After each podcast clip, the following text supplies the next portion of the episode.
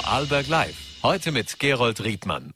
Einen schönen guten Abend am Mittwoch. Was passiert, wenn das Stromnetz zusammenbricht? Also hier gehen auf jeden Fall die Lichter aus und das gilt wahrscheinlich auch für die allermeisten Häuser und Wohnungen in Vorarlberg. Allerdings ist tatsächlich der Blackout ein Szenario mit weitreichenderen Folgen als nur dass uns das Licht fehlt. Es ist von einem Szenario, auf das sich eine ganze Gemeinschaft, die sogenannte Prepper-Gemeinschaft, ja auch vorbereitet hat, äh, zu einer Gefahr geworden, die ernsthaft diskutiert und die auch immer äh, weitere Menschen beschäftigt. Es hat zuletzt am Montag eine Pressekonferenz des Landeshauptmanns gegeben. Wir wollen heute mit einem Experten beleuchten, wie wahrscheinlich denn ein Blackout tatsächlich ist. Ich freue mich sehr, dass Herbert Sauruck in Kürze bei uns ist.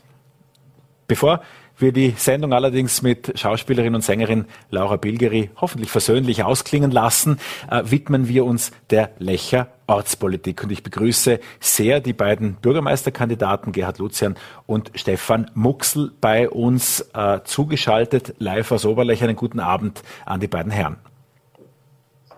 Abend. Hallo. Jetzt ist exakt 17 Uhr, das heißt, bis 17 Uhr konnten sich Gemeinde, äh, Kandidaten bei der Gemeinde für die Bürgermeisterwahl bewerben. Äh, Sie beide sind das zum jetzigen Zeitpunkt und äh, man muss das dazu sagen, dass Gerhard Lucian antritt, das war schon länger bekannt. Ihr Plan war ja, sich in der Gemeindevertretung vielleicht auch wählen zu lassen seit gestern Abend Herausforderer Stefan Muxel gesagt hat, na, ich will es auch wissen, äh, geht der Plan jedenfalls nicht mehr auf. Ähm, Herr Lucian, fangen wir mit Ihnen an. Wie, wie wird das funktionieren? Zwei Lecher-Hoteliers und ein Wahlkampf, der jetzt einige Wochen doch noch dauert. Zuletzt war das sehr, sehr emotional in Lech, äh, als Stefan Jochum zum Bürgermeister dann gewählt wurde in mehreren Wahlgängen. Äh, was für einen Wahlkampf nehmen Sie sich vor?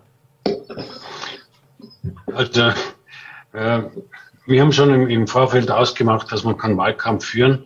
Äh, speziell äh, der letzte Wahlkampf war nicht unbedingt äh, positiv, auch in der Stimmung in der Gemeinde.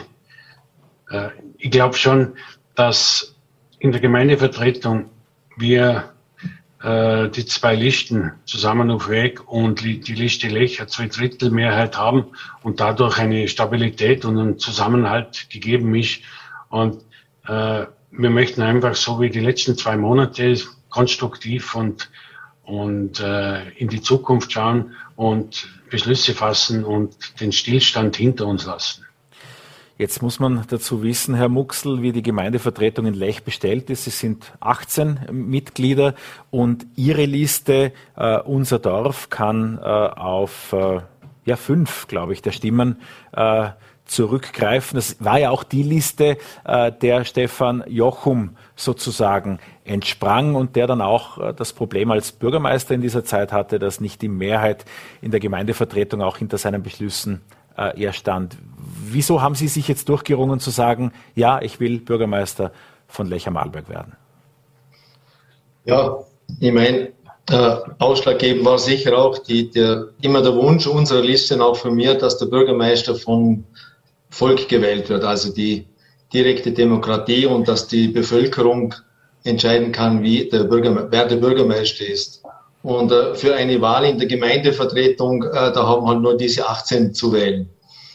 Äh, natürlich ist das, äh, ist der Gerhard da in der besseren Situation in der Gemeindevertretung, weil er natürlich zwölf Leute hat. Aber mein Zugang ist, die Leute, äh, die Mandatare zu überzeugen, äh, und zu begeistern und dann ohne irgendwelchen äh, Absprachen eben abzustimmen. Und äh, das war für mich auch dann der, das Ausschlaggebende, dass ich sagte, so wir kandidieren, es soll eine, eine Volkswahl geben und der Bürger soll entscheiden, wer Lech die nächsten Jahre führt. Herr Lucian, Ihre beiden Hotels äh, sind in Oberlech wahrscheinlich einige hundert Meter Luftlinie, wenn man das nachmisst, voneinander entfernt. Äh, wieso ist es vor allem bei Oberlecher Hoteliers so populär, äh, das Bürgermeisteramt anzustreben? Gibt es da im Alltag, im Brotberuf zu wenig zu tun oder wieso tun Sie sich das an? Das fragen sich ja auch einige, dass Sie dieses Bürgermeisteramt anstreben wollen. Ja, das ist sicherlich nicht so einfach, obwohl das eine Hotel, das Borbital Hotel, das ist mein Bruder mit seiner Familie. Er hat ebenfalls fünf Kinder und seine Frau, die sind alle tagkräftig mit dabei. dann im eigenen Hotel, im Burghotel. Ich habe einen tüchtigen Sohn mit einer Lebensgefährtin, die äh, mittlerweile auch die PR-Arbeit macht. Und mein Sohn hat seit sieben Jahren die Finanzen im Griff.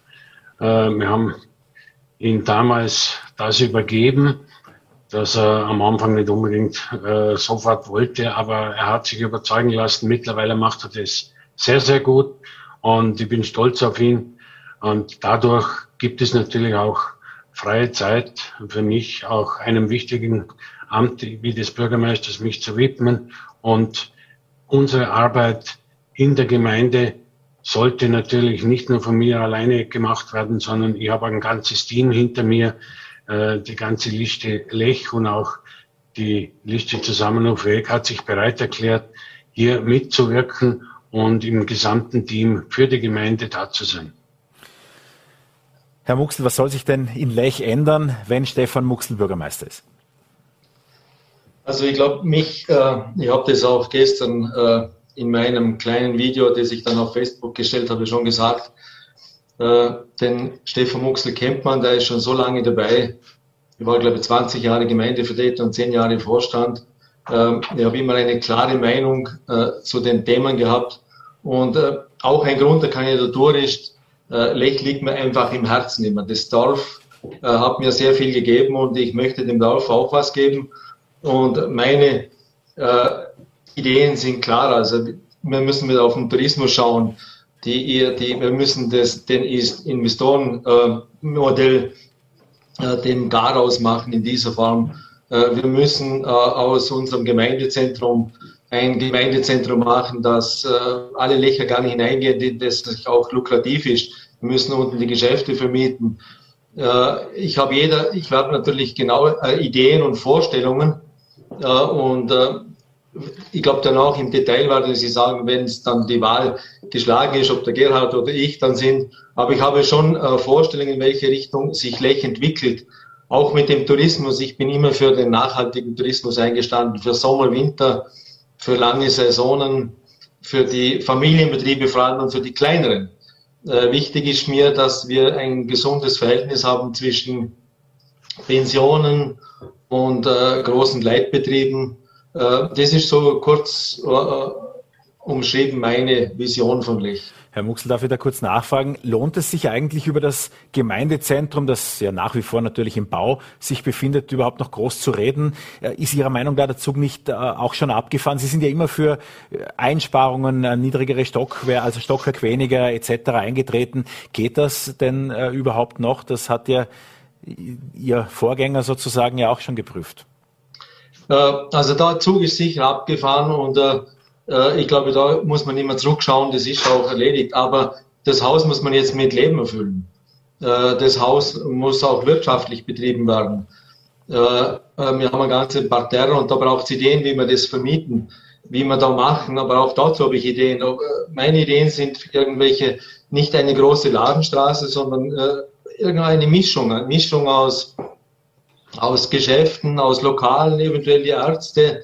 Äh, ich glaube, das sind schon große Herausforderungen, äh, wie man das gut hinunbringen. Und das Wichtigste ist, es muss, es muss äh, Freude machen.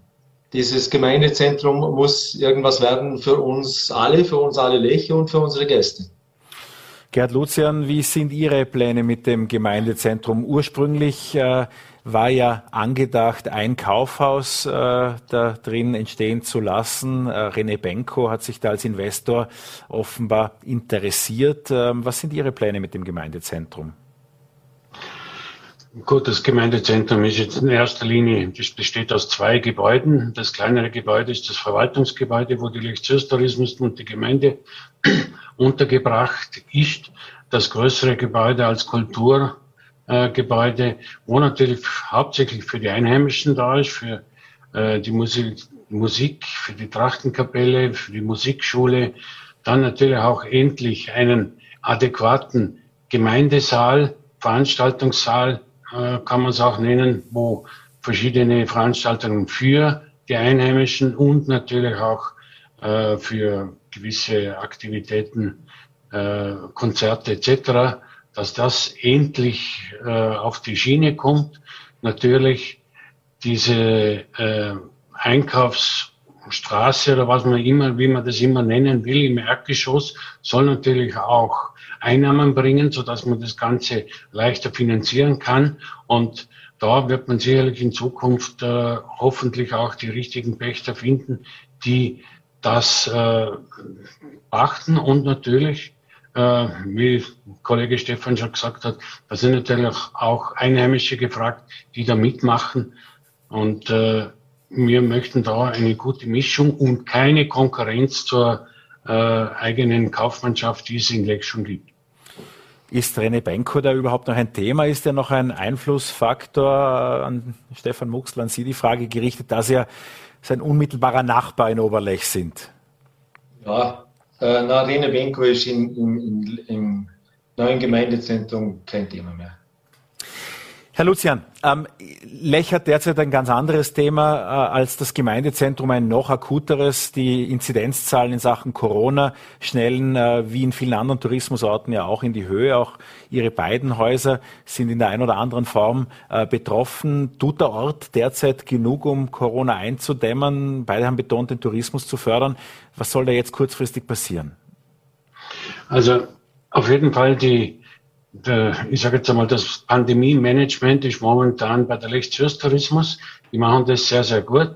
Wichtig, das Allerwichtigste ist natürlich, dass jeder einzelne Betrieb sich an die Vorgaben hält, sich die, auch natürlich die Kontrollen durchführt und so in jedem einzelnen Betrieb die Ansteckungen äh, so gering wie möglich hält. Und natürlich auch in meinem Betrieb gibt es äh, einige wenige Fälle, äh, die Kriegeralpe haben wir zugesperrt eine Woche lang. Ich hoffe, dass wir es morgen oder übermorgen wieder aufsperren können. Da waren einfach zu viele Fälle. Da haben wir zwölf Mitarbeiter und die Hälfte davon war positiv. Gut, das wird sich morgen zeigen, wie, wie das weitergeht. Im Hotel selber haben wir auch fünf, sechs Fälle, die sind abgesondert, bei den Mitarbeitern sage ich jetzt, die sind abgesondert. Und sobald sie sich äh, freitesten können, arbeiten die natürlich wieder weiter. Und äh, bei über 100 Mitarbeitern, die wir im Hotel haben, ist diese Lage eigentlich relativ gut und angenehm. Wir können den Betrieb komplett aufrechterhalten. Und ich hoffe einfach, dass auch äh, da nicht zu sehr äh, das Ganze um sich greift und wir eventuell äh, stärkere Maßnahmen ergreifen müssen. Stefan Muxl, Ihrer Ansicht nach stimmt die aktuelle Richtung des Pandemie-Management, auch der bevorstehende äh, weiße Ring am Wochenende? Also ich bin momentan so im Betrieb gefordert gewesen. Wir hatten extrem starke Weihnachten und starke Silvester. Also ich war wenig im Dorf und habe da wenig äh, Einblick gehabt. Das ist, ich weiß nur von unserem Betrieb, wir haben Glück gehabt, wir haben einmal alles offen lassen können, haben bis jetzt äh, einen einzigen Fall gehabt. Äh, wir kontrollieren stark. Es ist, man muss schon, also die Gäste halten sich sehr daran, äh, unsere Betriebe auch, also ich weiß nur von der Polizei, man hat alle in Oberlicht durchkontrolliert, kein einziger ist beanstandet worden. Äh, Im Nachhinein wird es wahrscheinlich, wenn man dann Resümee zieht, sicher einige Punkte geben, wo man sicher auch besser machen hätte können, aber äh, ich möchte da jetzt also nicht irgendwelchen, irgendwelche Ratschläge geben. Jetzt. Herr Lucian, was werden Sie denn als Bürgermeister anders machen als Ihr Vorgänger Stefan Jochum? Ja gut, relativ einfach. Äh, die Zusammenhalt, äh, Zusammenhalt und, und das Ganze äh, möchte ich sicherlich fördern. Und wir müssen miteinander in die Zukunft denken, nicht gegeneinander. Und wir sollten miteinander wahrscheinlich auch noch ein bisschen mehr reden und äh, gewisse positive Dinge äh, uns auch gegenseitig austauschen, so dass wir konstruktiv äh, aus dieser Pandemie und aus dieser schwierigen Zeit rauskommen. Stefan Muxel, ist das eine Fortschreibung der äh, Politik der Liste, die Sie anstreben, oder gibt es auch da Unterschiede zum bisherigen und zurückgetretenen Bürgermeister? Ja, da wird's. Äh, Stefan Jochum hat sich sehr bemüht und äh, ist aber mit der Situation, dass wir einfach die kleinste Gruppe gehabt haben, nicht äh, klargekommen. Äh, aber er hat, äh, glaube ich, gute Arbeit gemacht und hat sich sehr für das Dorf eingesetzt. Äh, jeder ist ein anderer Mensch. Ich bin nicht der Stefan Jochum und nicht der Gerhard Lucian. Äh, ich möchte äh, natürlich äh, Entscheidungen treffen und die auch umsetzen. Aber der Hauptgrund wird sicher sein, dass miteinander auf die Mandatare zugehen, auf die Bevölkerung und äh, aus äh, dieser schwierigen Lage, wo wir jetzt auch sind mit der Corona, dass wir da gut rausstarten. Und ich glaube, das, wenn wir mit einem guten Auftritt, mit ein bisschen ähm, Schmäh auch, mit ein bisschen äh, Freude wieder in der Politik, ist das alles zu schaffen. Gerd Lucian äh, auf Ihren Kontrahenten sozusagen befragt, was kann denn der Stefan Muxel gut? Wofür schätzen Sie ihn?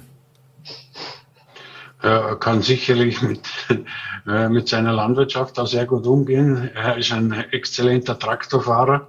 Das hat er immer wieder gezeigt. Und ja, gut, wir arbeiten im Bauausschuss sehr gut zusammen. Und ich glaube, äh, man kann mit ihm und äh, ich hoffe natürlich, dass man auch mit mir sehr gut kann und äh, möchte natürlich für die weitere Zukunft in der Gemeindestube ein bisschen eine Ruhe reinbringen. Und Stefan Muxel, wieso wäre Gerhard Lucian ein guter Bürgermeister für Lech am Arlberg? Äh, also Gerhard Lucian kenne ich schon lange und äh, Gerhard Lucian ist ein großer Unternehmer, da gibt es überhaupt keine Frage, hat viele Betriebe, macht es auch sehr gut. Äh, also ich habe mit Gerhard immer gut zusammengearbeitet in Oberlich. Wir sind beide Unternehmer, wir wissen, wie das geht. Wir sind, ich glaube, ich bin vielleicht der Ungeduldigere oder der aber Gerhard Lucian äh, habe ich immer gut zusammengearbeitet, ist äh, gerade Michel, mit dem wäre es kein Problem. Und ich kann Ihnen beiden äh, frisch berichten, dass wir gerade eben während unseres Gesprächs noch im Gemeindeamt nachgefragt haben bei der derzeit amtierenden Vizebürgermeisterin und die hat bestätigt, dass Sie beide die einzigen Kandidaten sind, dass äh, eine weitere Bewerberin verzichtet hat, äh, Brigitte Finner, und damit ja, einem Wahlkampf, wie auch immer Sie beide den auslegen wollen, bis zum 6. Februar sozusagen nichts entgegensteht. Am 6. wird in Lech gewählt. Ich wünsche Ihnen beiden für den Wahlkampf alles Gute und bedanke mich sehr, dass wir diese Periode hier bei Vorarlberg Live begonnen haben. Vielen Dank. Vielen Dank, Herr Riedmann. Danke, einen schönen Abend nach Oberlech. Und bei uns geht es weiter mit dem Angstthema Blackout. Äh, am Montag stand an dieser Stelle hier im Studio Landeshauptmann Markus Wallner und er hat betont, dass bei der Energieversorgung, also konkret beim Stromerzeuger Illwerke und der VKW, alles sicher sei, Mitarbeiter, Security-Konzepte, Absonderungen und äh, Dennoch äh, kommen immer mehr Fragen auch aus der Bevölkerung. Ja, was ist denn, wenn es Schwierigkeiten im Stromnetz gibt? Was hängt alles daran? Wir dachten, es ist an der Zeit, wieder mit Herbert Sauruck, internationalen Experten zum Thema Blackout zu sprechen. Und ich freue mich sehr, Herr Sauruck, dass Sie die Zeit gefunden haben und heute Abend bei uns sind. Guten Abend. Guten Abend und danke für die Einladung. Wenn der Strom fehlt, dann wird es nicht nur dunkel. Sie äh, haben dieses Thema ja nicht erst jetzt für sich entdeckt, sondern warnen da äh, schon seit geraumer Zeit, vor allem auch im Hinblick auf die Energiewende. Wir wollen das heute etwas beleuchten. Wie konkret ist denn die Gefahr tatsächlich? Sehen Sie nicht auch ein bisschen eine Angstmache dahinter oder ist das was, mit dem wir konkret rechnen müssen? Ähm, wie konkret und wann es genau eintritt, das weiß leider niemand, weil dann hätte man eine Glaskugel. Äh, und es geht auch nicht darum, zu wissen, dass es morgen soweit ist, weil dann ist es eh zu spät, weil man nicht mehr darauf reagieren kann, sondern äh, die wichtige Botschaft, es gibt grundsätzlich die Möglichkeit, dass sowas passiert in welcher Ausprägung genau, wissen wir zum jetzigen Zeitpunkt nicht. Wenn es großflächig auftreten sollte, was durchaus möglich ist, hätte das eben außerhalb der Stromversorgung massivste Auswirkungen, und zwar deutlich länger, als die Stromversorgung ausfallen würde. Und auf das sind wir als Gesellschaft nicht vorbereitet, und das ist auch meine klare Botschaft. Und diese Vorsorge ist ja nicht nur für dieses eine Thema sinnvoll, auch wenn jetzt Omikron massiver um sich greift und sehr viele Menschen zu Hause bleiben müssen, in Quarantäne gesteckt werden oder auch wirklich erkranken, dann werden wir absehbar ein Problem in der Grundversorgung haben. Und wenn ich zu Hause eben vorbereitet bin, um 14 Tage gut über die Runde kommen zu können, dann muss ich nicht rausgehen, um mich zu exponieren. Oder wenn ich gar nicht rausgehen kann, weil ich eben krank bin, dann habe ich genug zu Hause. Und das ist eigentlich die wichtige Botschaft und nicht passiert jetzt morgen oder erst in zwei Jahren oder wie auch immer. Ne? Äh, ohne da konkret ähm, die, die, Angst zu schüren. Aber wie bereiten Sie sich, Sie haben am 23. das fand ich bemerkenswert, Sie haben ja auf Ihrer Webseite auch äh, die Möglichkeit, sich für ein Newsletter äh, anzumelden zu Sicherheitspräventionsthemen, auch mit Ihrem Hintergrund äh, als äh, ja, Sicherheitsexperte und auch mit Ihrem Bundesheer-Hintergrund natürlich äh, höchst interessanter Sicherheitsthemen laufen zu verfolgen. Und Sie haben am 23., also einen Tag vor Weihnachten, einen, ein, eigentlich eine Warnung ausgeschickt, so nach dem Motto, Omikron, das äh, wird äh, durch die Decke gehen, äh, kaufen Sie lieber ein paar Nudeln mehr ein. Das war sozusagen der Sukkus. Ja, ich wollte eigentlich vor Weihnachten keinen Newsletter mehr ausschicken, aber nachdem dann die Meldung kam, dass die Ausbreitung sehr wahrscheinlich ist und dass man auch von staatlicher Seite mit einem Ausfall von einem Viertel bis einem Drittel des Personals und das auch in der kritischen Infrastruktur rechnet, äh, war für mich Feuer am Dach, weil wenn so viel Personal wirklich ausfallen sollte, was zum Glück bisher nicht passiert ist, aber wir wissen nicht, was in 14 Tagen ist, äh, dann bricht eben die Versorgung auseinander. Wir können die Grundversorgung, wie wir sie gewohnt sind, nicht mit so einem hohen Personalausfall sicherstellen. Und das heißt nicht, dass gar nichts mehr geht, aber wie gesagt, wenn es massive Engpässe gibt und die Leute haben aber nichts zu Hause, dann steigt der Druck, dass man was bekommen muss und wenn nichts da ist, dann wird es halt schwierig. Nähern wir uns doch mal, Herr Sau, nähern wir uns doch mal dem Thema ganz, ganz konkret, weil die erste Antwort wäre ja, äh, also ich spiele jetzt den Blauäugigen hier sehr gerne, äh, na gut, wenn der Strom weg ist, ich habe einen Handy-Akku, wenn ich den auf Stromsparmodus schalte, der hält noch zwei, drei Tage, ähm, wie früher beim guten alten Nokia. Ähm, was passiert denn konkret, wenn es zu einem solchen Blackout-Ereignis kommt oder wenn durch irgendwelche Fehlschaltungen ähm, auch dann teilweise die Energie weg ist.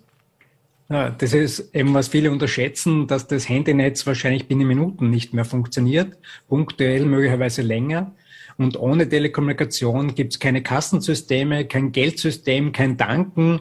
Die Aufzüge bleiben stecken. Jetzt in Vorarlberg auch die Skilifte bleiben stehen. Die müssen alle manuell dann abgeräumt werden, was natürlich eine große Herausforderung ist, wenn alle Lifte gleichzeitig betroffen sind. Und je nach Region gibt es dann auch noch Probleme mit der Wasserversorgung äh, und noch häufiger Probleme mit der Abwasserentsorgung. Das heißt, ich kriege das gar nicht mehr weg. Oder wenn ich kein Wasser habe, was das Fatalste ist, was passieren kann, dann kann ich nicht mehr auf die Toilette gehen. Und das wird sehr rasch dann unangenehm, noch bevor ich einen Durst kriege. Ne? Äh, und auch das Gesundheitssystem hat, also die Krankenhäuser haben zwar Notstromversorgung, aber in der Regel nur für die wichtigsten Teile des Krankenhauses. Und ich kenne aus meiner Praxis äh, eben Krankenhäuser, wo am zweiten Tag dann keine OP mehr möglich gewesen wäre, keine Reinigung mehr möglich gewesen wäre, weil das alles von außen abhängig ist, wo wir das jetzt abgestellt haben. Aber das war vorher auch nicht bewusst. Die haben geglaubt, sie sind gut vorbereitet, wie wir das Break gestartet haben. Und das ist einfach diese vielen Abhängigkeiten, die wir im Alltag nicht wahrnehmen, äh, unterschätzen wir und vor allem auch die Wiederanlaufzeiten. Weil der Strom im Vorarlberg, ich war vor Jahren äh, bei der Feuerwehrschule und da haben die Ilwerke gesagt, ja, rund 15 Stunden, dann ist Vorarlberg wieder versorgt, was super ist, aber die Versorgung läuft nicht. Oder auch die Telekommunikation muss man davon ausgehen, dass es noch mehrere Tage nach dem Stromausfall dauert, bis wieder telefonieren kann, bis wieder Datenverbindungen funktionieren. Und bis dorthin kann ich keine Produktion starten, keine Warenverteilung und auch keine Treibstoffversorgung im großen Stil. Und damit wird es natürlich sehr schwierig zu beherrschen. Wenn jetzt Politiker, und ich habe vorher den Vorarlberger Landeshauptmann äh, Markus Wallner angesprochen, Pressekonferenzen halten und natürlich äh, vermitteln wollen, es ist alles sicher, wir sind vorbereitet, die Mitarbeiter sondern sich ab. Wie kommt das bei Ihnen an? Sie schütteln schon zu heftig den Kopf. Ich war gestern auf dem Roundtable in der Industriellen Vereinigung eingeladen, auch wirklich vor Ort, äh, wo das Bundesjahr und die Industriellen Vereinigung eben eine äh, Veranstaltung durchgeführt haben und klipp und klar das Thema angesprochen haben. Ich war eigentlich sehr überrascht, weil in dieser Klarheit hätte nicht einmal ich mir getraut, das anzusprechen, wurde aber. Und es gab das klare Commitment auch von der Frau Verteidigungsministerin äh, mit der industriellen Vereinigung und alle, die mitgehen, das in den nächsten Wochen, Monaten sehr aktiv äh, aufzugreifen und klar zu kommunizieren, dass sich jeder Einzelne von uns vorbereiten muss. Denn nur wenn jeder Einzelne von uns sich 14 Tage gut über die Runden bringen kann, kommen die Leute auch in die Arbeit, um die Systeme wieder hochzufahren, wenn nichts mehr geht. Und wir wissen eben heute aus Untersuchungen, dass rund ein Drittel der Bevölkerung spätestens am vierten Tag und ein weiteres Drittel spätestens nach sieben Tagen nichts mehr zu essen haben zu Hause. Und wenn aber dann nichts nachkommt, äh, dann kommen die Leute auch nicht in die Arbeit, um die Systeme wieder hochzufahren. Und wir sind dann in einem Teufelskreis, der nicht beherrschbar ist. Vielleicht können sich manche von uns vorstellen, wenn man jetzt sagt, man legt sich einen Notvorrat an, wie dann gegebenenfalls Familienmitglieder oder Arbeitskolleginnen und Kollegen auf einen blicken. Was wäre jetzt Ihre tatsächliche Empfehlung, äh, ohne dass wir jetzt alle Klopapier zum Hamstern beginnen beim Spar? Was, was soll man konkret machen? Was wäre vernünftig? Also wichtig ist einmal Wasser, zwei Liter pro Person und Tag für drei bis fünf Tage ist meine Ansage, weil die Wasserversorgung, wenn es ein Problem gibt während des Stromausfalls, nach dem Stromausfall wieder funktionieren sollte, damit man da einfach einen Puffer hat. Und dann geht es um länger haltbare Lebensmittel, Nudeln, Reis, Konserven, die auch deutlich länger halten, als auf dem Mindesthaltbarkeitsdatum steht, äh, die ich auch umwälzen kann und wo ich auch kein Problem habe, wenn das halt älter ist. Und dann geht's noch, brauche ich wichtige Medikamente wie Insulin oder brauche ich Haustiernahrung, Kleinkindernahrung, dass ich da auch genug für 14 Tage zu Hause habe. Und dann geht's noch um Taschenlampen, am besten Stirnlampen, die ich aufsetzen kann und habe die Hände frei. Äh, ein Radio, damit ich eben auch Informationen empfangen kann. Und dann vielleicht noch ein Campingkocher für die Zeit des Stromausfalls, wo ich sonst nicht kochen kann. Und das ist auch sehr häufig das Thema, dass die Menschen glauben, ja, ich kann ja dann eh nicht kochen. Das gilt nur, solange der Strom nicht da ist.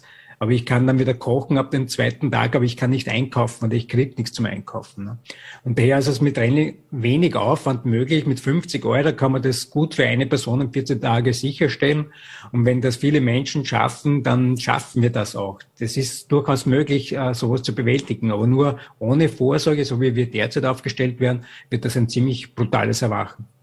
Über den Jahreswechsel liefen ja auch gewisse Verträge aus. Deutschland äh, schaltete oder wollte auch Atomkraftwerke vom Netz nehmen. Das heißt, mit der Energiewende wird äh, die, werden die Energieströme und die Energieversorgung insofern volatiler, dass die erneuerbaren Energiequellen halt, wenn die Sonne scheint, äh, reinkicken und wenn die Sonne nicht scheint, aus Buffern bedient werden müssen. Sie haben das ja auch immer Sicherheitsaspekt heraus kritisch gesehen. Ähm, aber ist es nicht ohne dies alternativlos? Äh, wie beurteilen Sie jetzt die Gemengelage da? Ja, es wurden eben mit 31. Dezember drei große Atomkraftwerke in Deutschland abgeschaltet, die halb Österreich versorgen hätten können oder von der Menge her. Äh, es gab jetzt am Sonntag einen Zwischenfall in einem weiteren Atomkraftwerk. Das musste aus Sicherheitsgründen einmal vom Netz genommen werden. Also es war nicht sicherheitsbedenklich, aber man musste das äh, vorsorglich machen, äh, damit, und das war auch ein Kraftwerk, das ganz Wien eigentlich versorgen könnte. Und das ist eigentlich auch gut gegangen. Aber wir haben immer weniger Spielraum. Und das Problem ist momentan zusätzlich, dass die französische Nuklearflotte so geringe Einsatzbereitschaft hat wie noch nie in dieser Zeit. Und hier hat man gerade zwei große oder zwei Kohlekraftwerke, die eigentlich stillgelegt werden sollten, wieder eingeschaltet, damit man über die Runden kommt. Und hinzu kommt auch noch, dass Gaskraftwerke sind noch genügend da, aber wir haben in den Gaslagerstätten so wenig Gas wie noch nie. Und in Österreich sind wir derzeit bei 33 Prozent circa. Und ab 30 Prozent wird schon schwierig, das Gas überhaupt wieder in voller Menge rauszubekommen. Und wir hatten vor einem Jahr über 60 Prozent oder fast 70 Prozent also mehr als das Doppelte. Äh, und wenn jetzt noch eine Kältewelle dazukommen sollte, das wissen wir jetzt noch nicht. Derzeitige Prognosen eher nicht, aber wir haben noch bis März einige Zeit. Dann kann es durchaus sehr eng werden in Europa. Und in Frankreich gibt es ja konkrete Aufforderungen schon, dass man damit rechnen muss, dass Flächenabschaltungen passieren könnten. Auch in Deutschland ist die Industrie schon informiert worden, dass es möglicherweise Gasengpässe geben wird und dass man Industrieunternehmen abschalten muss. Und in so einer Lage kann natürlich auch zusätzlich was schiefgehen. Und daher sind wir sehr wohl in einer sehr angespannten Situation. Äh, keine, kein Grund zur Angst oder was, aber wir sollten uns darauf einstellen, dass auch was schiefgehen kann. Und diese Vorsorge schafft einfach Sicherheit und damit auch Bewältigbarkeit. Jetzt haben wir doch drei Wochen äh, an Zeit gewonnen, seit Sie Ihren Warn-Newsletter sozusagen auch verschickt haben. Äh, wie Nicht beurteilen Sie die Lage zwischenzeitlich? Es sind ja in Sachen Gas ist durch Lieferungen einige Entspannung eingetreten, auch was den Gaspreis betrifft. Äh, Sie schütteln schon wieder den Kopf. Was heißt denn das? Äh, es sind zwar jetzt äh, zahlreiche Schiffe, ich glaube 200 war jetzt die letzte Zahl aus den USA Richtung Europa unterwegs, die Gas liefern sollen weil die natürlich sehr hohen Preis jetzt dafür kriegen. Äh, aber ob die Menge ausreichen wird, ist fraglich. Es gab jetzt ein paar Tage ein bisschen Einspeisung auch aus Russland, aber das ist auch äh, schon wieder aufgebraucht. Äh, und ich würde die Situation eben nicht als entspannt sehen und wir haben die drei Wochen eigentlich nicht genutzt. Wir hätten ja wirklich offensiv auch in der Kommunikation auffordern müssen, nicht alle gleichzeitig und nicht Hamsterkäufe, weil es bringt nichts, Haufen äh, zu sammeln, sondern einfach vernünftig überlegt vorzugehen. Äh, und ich glaube, wir sind wieder in der ähnlichen Situation wie vor zwei Jahren vor der Pandemie, wo wir glaubt haben, das geht uns nichts an. Und auf einen Tag, auf den anderen fast, waren wir dann in einer völlig anderen Situation. Und ich fürchte, wir stehen unmittelbar davor. Ich hoffe immer, dass ich irre. Aber es gibt sehr viele Anzeichen dafür, dass es kritisch werden könnte. Wir sollten das nicht unterschätzen. Das ist einfach meine Botschaft. Vielen herzlichen Dank, Herbert Saug, für diese klaren Worte und auch diese Tipps, die man im Alltag äh, ohne große Schwierigkeiten berücksichtigen kann. Vielen Dank für, für Ihre Zeit für Vorarlberg Live. Vielen Dank auch. Schönen Abend. Ja, und wie angekündigt, wir wollen zu einem versöhnlichen Ende am heutigen Mittwoch kommen. Ich freue mich sehr, dass Laura Bilgeri zu uns ins Studio gekommen ist, höchst persönlich, nicht per Zoom. Einen schönen guten Abend. Sängerin schönen und Schauspielerin Laura Bilgeri. Studio Live Session heißt das Debütalbum, das morgen in Hohenems äh, das Licht der Welt erblickt, vorgestellt wird. Worum geht's? Ist Jazz eine alte Liebschaft oder eine neue Entdeckung? Äh, worauf dürfen wir uns einstellen? Erstens einmal danke für die schöne Einladung. Ähm, ja, Jazz ist eigentlich eine alte Liebe von mir. Ich bin eigentlich seit seit ich klein bin ein großer, großer Jazz-Fan. Ich höre eigentlich fast nur Jazz, was vielleicht ungewöhnlich ist für mich Alter, aber ich bin eine alte Seele, was Filme und Musik allgemein anbelangen. Und äh, ich habe letztes Jahr das Vergnügen gehabt, beim Little Concert gemeinsam äh, mit Christoph Weibel, mit einem Pianisten, ähm, bei ihm im Studio in Liechtenstein ein, eine Live-Session zu machen. Also das heißt, wir haben äh, 17 oder 15 verschiedene Songs live vor, es war ohne Publikum, da war voller Lockdown im Gang, ähm, einfach ein Konzert gegeben für uns. Das wurde natürlich live alles aufgenommen. Und wir haben uns jetzt letztes Jahr dann gedacht im Winter, das wäre eigentlich cool, wenn man diese Live-Session auf eine CD presst. Und das war eine wahnsinnig coole Idee und die ist jetzt in äh, ist jetzt Wirklichkeit geworden, was mir natürlich extrem freut und ich bin sehr stolz auf dieses Album, weil, wie gesagt, Jazz eine große Liebe von mir ist und dass ich das jetzt endlich live morgen mit der Lüt teilen kann eigentlich der erste, was Konzerte anbelangt, der erste Live-Auftritt vor einem Publikum und äh, ich freue mich extrem. Das ist das, wo der Herzschlag leicht, langsam leicht, kommt, langsam. Leicht sich beschleunigt. Wir wollen doch mal reinschauen, wie es im Studio von äh, Little Concert äh, aussieht. We rode on horses made of sticks. He were black and I were white, he would always win the fight. Und jetzt kommt die gute alte Bilgeri-Frage sozusagen. Oh Gott, singen kann sie auch. Ähm, gut, der Gesang ist eigentlich erst durch den ersten Corona-Lockdown so wirklich äh, interessant für mich äh, war, weil ich war 2020 im März, so ein Datum, das vergisst man glaube ich nur, da war die Welt kurz vorm äh, äh, Zusammenbruch äh, war ich noch in New York und bin dann äh, mit der letzten Maschine nach, nach Hause geflogen und habe dann natürlich wirklich fast ein Jahr lang, weil die Filmindustrie auch stillgestanden ist, ähm, mich auf meine Musik konzentrieren können, weil sie immer... Und, und der Instagram-Account ist explodiert. Der Instagram, naja, ein bisschen. Aber na, da gebe ich mir immer Mühe, weil ich habe extrem nette Follower und Freunde und ich finde es immer schön, wenn man den Menschen so einen Einblick in, in diese Welt gibt. Ähm, und da habe ich mir dann haben wir gedacht, jetzt nütze ich diese Zeit und konzentriere mich wirklich vollkommen auf Jazz. Wollte ich immer schon und diesmal hat es die Zeit zugelassen. Ähm, und ich habe durch den Armin Weber, ein lieber Schauspielkollege von mir, äh, der letztes vor zwei Jahren, 2020 ist ja schon zwei Jahre her, das ist ein Wahnsinn, ähm, ein tolles Charity-Projekt ins Leben gerufen hat, nämlich Kunst hilft Kunst. Und da hat er mich gefragt, ob ich äh, dafür bereit wäre, bei ihm zu singen, also so sieben Songs, das wäre ein Livestream. Und man denkt, na, das traue ich mir nicht, ich bin keine Sängerin. Und hat gesagt, doch, jetzt trau dich, über, trau dich darüber, mach's mal. Und dann habe ich dadurch den Christoph Eibel kennengelernt und ich habe ihm meine Songlist geschickt. Das sind alles American Jazz Standards, also meine Lieblingssongs eigentlich. Und er hat das innerhalb von, glaube zwei Wochen alles eingelernt. Und dann haben wir zusammen probt. Und dann war dieser Livestream und das haben extrem viele Leute live gesehen. Ich glaube, fast über 4000 Leute. Und das hat mich extrem gefreut. Und dadurch ist dann eigentlich diese Idee geboren, dass äh, ein Jazz-Album machen und einfach auch allgemein mit Musik äh, zweigleisig fahren, Schauspiel und Musik. Und das ist, sind meine zwei großen Lieben und ich bin extrem dankbar, dass ich jetzt beides machen kann und darf. Hat eine dieser beiden Lieben eine größere Anziehungskraft oder wie sieht es mit den kommenden Projekten aus? Ja, eindeutig. Schauspiel ist natürlich meine Hauptliebe. Ähm, und da war ich letztes Jahr in Rom. Äh, das ist jetzt das neueste Projekt eigentlich, das jetzt im April in die Kinos kommt. Endlich in die Kinos bei uns. Ein italienischer Kinofilm namens Tutti per Uma. Bei uns heißt er denn alle für Uma ähm, den wir komplett auf Italienisch gedreht haben. Das war eine tolle, der beste Crashkurs ever.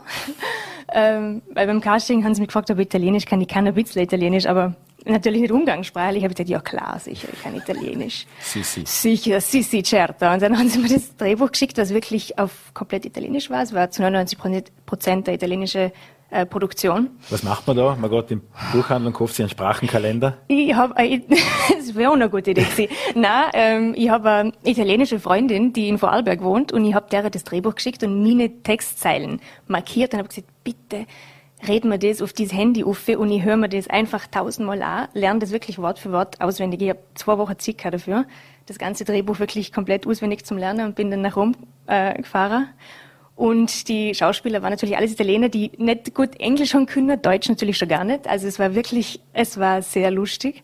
Ähm, aber es hat alles funktioniert. Vor allem äh, kommt er jetzt endlich in die, in die Kinos. Dreimal verschoben zwar, aber jetzt im 8. April ist jetzt einmal hoffentlich das, der, der Start in Österreich in den Kinos. Worauf kann man sich da gefasst machen? Die kamen ja noch von den Bildern her an unglaubliche Kleider und dann ja, wahnsinniges... Extrem. Extrem. Und vor allem deswegen war ich so glücklich, dass ich die Rolle gekriegt habe, weil, wie gesagt, ich bin eine alte Seele und das waren Vintage-Klamotten. Es ist wirklich, ich sage immer, es ist eine Art Mary Poppins auf Italienisch. Es ist ein extrem süß, es ist, man muss dazu sagen, es ist ein Kinderfilm, es ist ein Märchenfilm, aber er ist auch für Erwachsene. Also es ist einfach mit extrem viel Liebe gemacht ähm, und mit extrem viel Herz und er ist wahnsinnig lustig. Also es ist, glaube die Portion Humor, die wir gerade alle brauchen und egal für groß und für klein. Die Bilgeris, wenn ich das so gemeinsam sagen darf, eine inspirierende, aber auch spektakuläre Vorarlberger Familie. Da war ja die Homebase dann Los Angeles eine gewisse Zeit, dann New York. Äh, jetzt ist viel Lochau wieder mit im, mit im Spiel. Ähm, oder Lochau, wie Lochau, die, ich wollte gerade sagen, Lochau, ja, genau, sagen.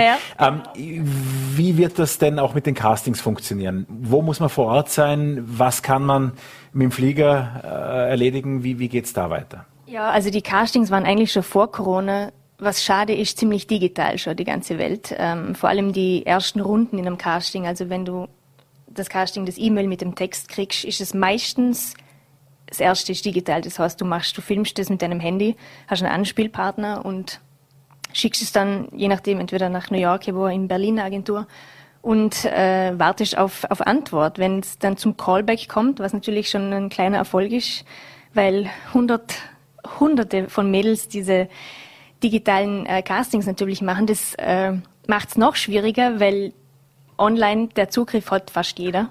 Und äh, das macht natürlich die Konkurrenz noch größer. Ähm, aber sobald es dann zum Callback kommt, das heißt, die, wenn der Regisseur oder die Produzenten Interesse zeigen, darfst du dann persönlich äh, dich vorstellen und diese Szene oder mehrere Szenen durchgehen. Aber das ist alles momentan seit zwei Jahren nur digital. Und ich mache auch viel Voice-Over für amerikanische Sachen und das ist sowieso, das ist in meinem Homeoffice, das nimmst du mit dem Handy auf. Die Qualität ist ja schon so gut und gut genug für äh, äh, verschiedene Voice-Over-Geschichten auch. Also man kann ein extrem viel. in der eigenen Tasche? Ja, ein Synchronstudio in der eigenen Tasche, das stimmt. Und durch dieses Synchronstudio ist mir letztes Jahr auch die Idee gekommen, man kann eigentlich auch Musik von zu Hause produzieren. Und dann habe ich meine erste Single auch.